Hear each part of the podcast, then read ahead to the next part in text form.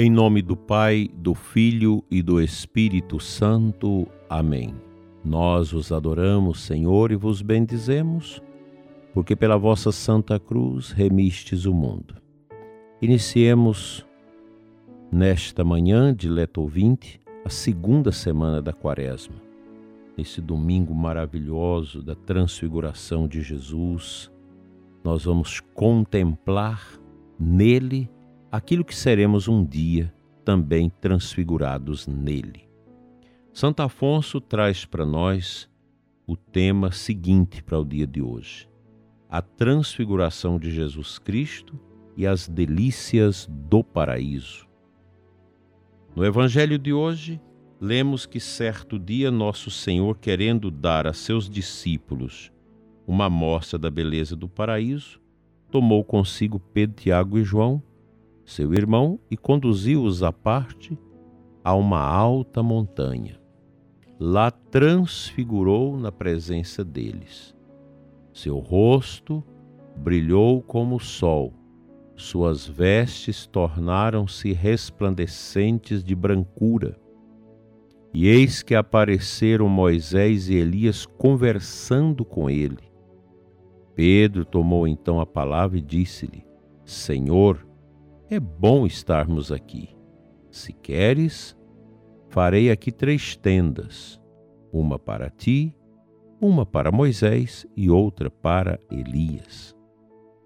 Façamos uma pequena pausa aqui para considerarmos um pouco a beleza do paraíso e raciocinarmos assim.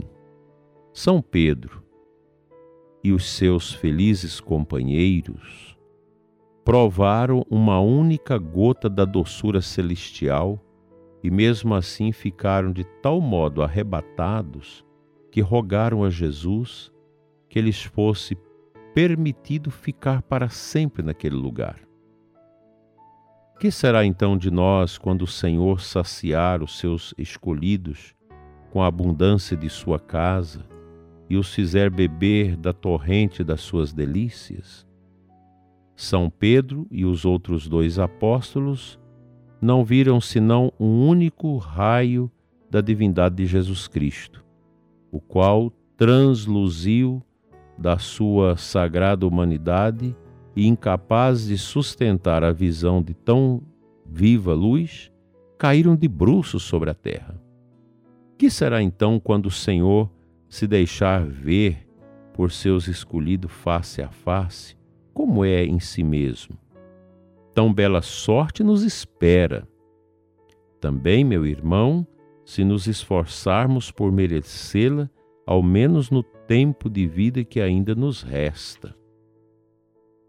Ó doce esperança, chegará o dia em que nós também veremos a Deus como Ele é, isto é, veremos a beleza incriada que contém, de modo infinitamente perfeito, todas as belezas espalhadas pelo universo, seremos semelhantes a Ele, porque o veremos como Ele é.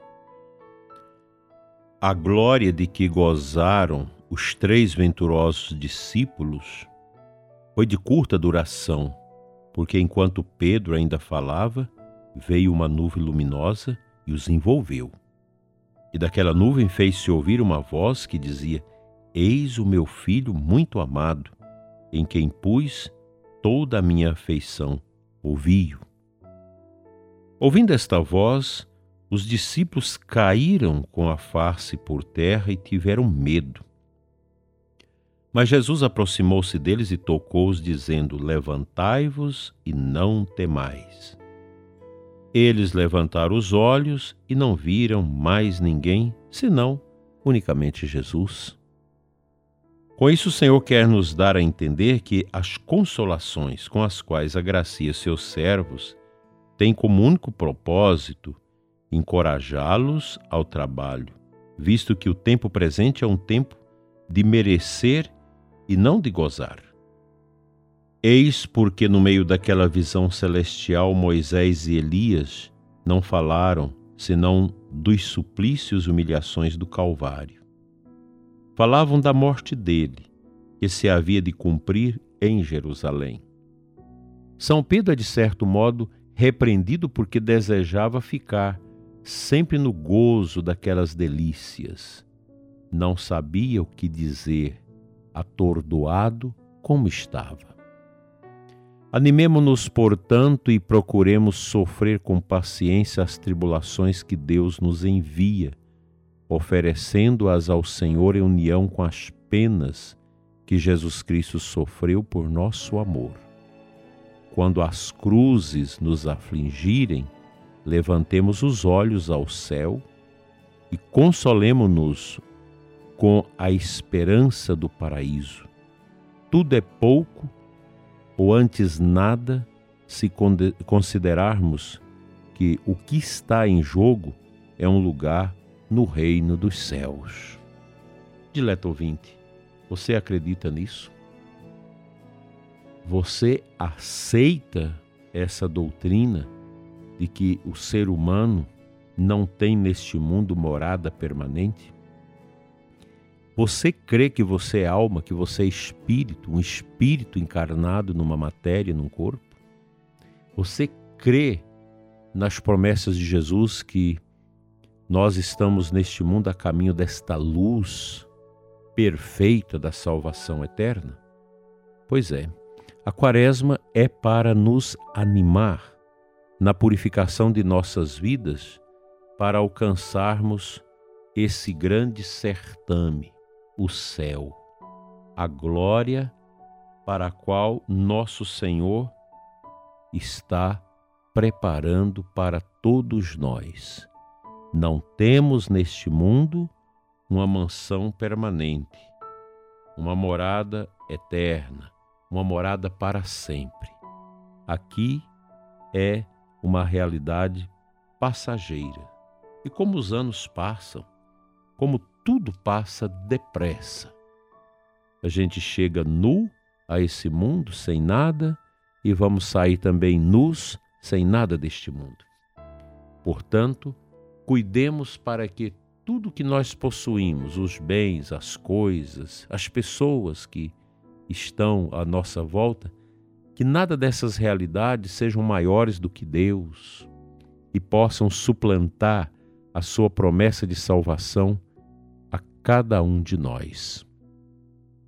A Igreja de Cristo, deixada por Ele para nossa salvação, existe para nos evangelizar, nos preparar para esta glória derradeira. Essa é a missão da nossa Santa Igreja que não podemos desconsiderar. A Igreja existe para nos preparar para o céu. Você, pai, você, mãe, deve também já preparar os seus filhos para essa glória. Quantos pais choram seus filhos que estão no mundo, que estão na perdição, que rebelaram-se contra Deus, contra a família, contra a igreja, para viver no lixo da perdição desta humanidade. Não desanime, continue a escafolar os seus joelhos neste mundo através da oração, porque só pela oração nós podemos salvar as situações mais dolorosas de nossos filhos. Deus nos dê essa graça no altar, onde daqui a pouco nós vamos celebrar a Eucaristia. Amém.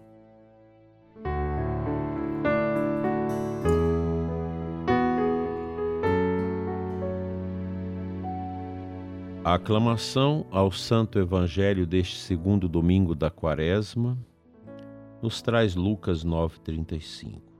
Numa nuvem resplendente fez-se ouvir a voz do Pai: Eis meu filho muito amado, escutai-o todos vós. É um trecho belíssimo do Evangelho que ocorre na transfiguração no Monte Tabor para quem já foi à Terra Santa e teve a graça de ir ao Monte Tabor, é um lugar muito interessante. Muito simples, muito despojado, tem uma igreja muito bonita lá em cima. Mas ali é um lugar de oração. A última vez que a gente passou por lá, já disse aqui no programa, a nossa peregrinação foi um momento tão bonito de oração. Nós somos tomados por essa graça de Deus lá em cima no monte, orando Parecia que aquele momento de Jesus com Pedro, Tiago e João estava acontecendo ali conosco. E a gente sente essa palavra de Jesus, essa palavra viva no nosso coração. Ide, vá evangelizar, vá falar do meu nome, experimente-me e leve-me aos outros. Então, essa essa beleza da voz do Pai que desce da nuvem é um imperativo para mim e para você. Escuta, meu filho. Escuta ele. Todos vós. Escutar Jesus é escutar o seu evangelho, é escutar o ensinamento autêntico da igreja, é viver para ele. Essa é a nossa meta neste mundo, viver para Cristo. Sonhar com as coisas divinas já estando neste mundo. Faça, meu prezado ouvinte, tudo que você tem que fazer, o seu trabalho, sua dedicação, a manutenção da sua família, zelar das suas coisas, dos seus bens, dos seus trabalhos. Faça tudo isso, mas sem colar o seu coração em nada que é passageiro neste mundo. Aproveite a quaresma para renunciar aos vícios, aos apegos, às misérias, aos pecados, a tudo aquilo que está apartando você de Deus, para que você seja uma alma plenamente livre. Pois se Jesus te libertar, você será realmente livre.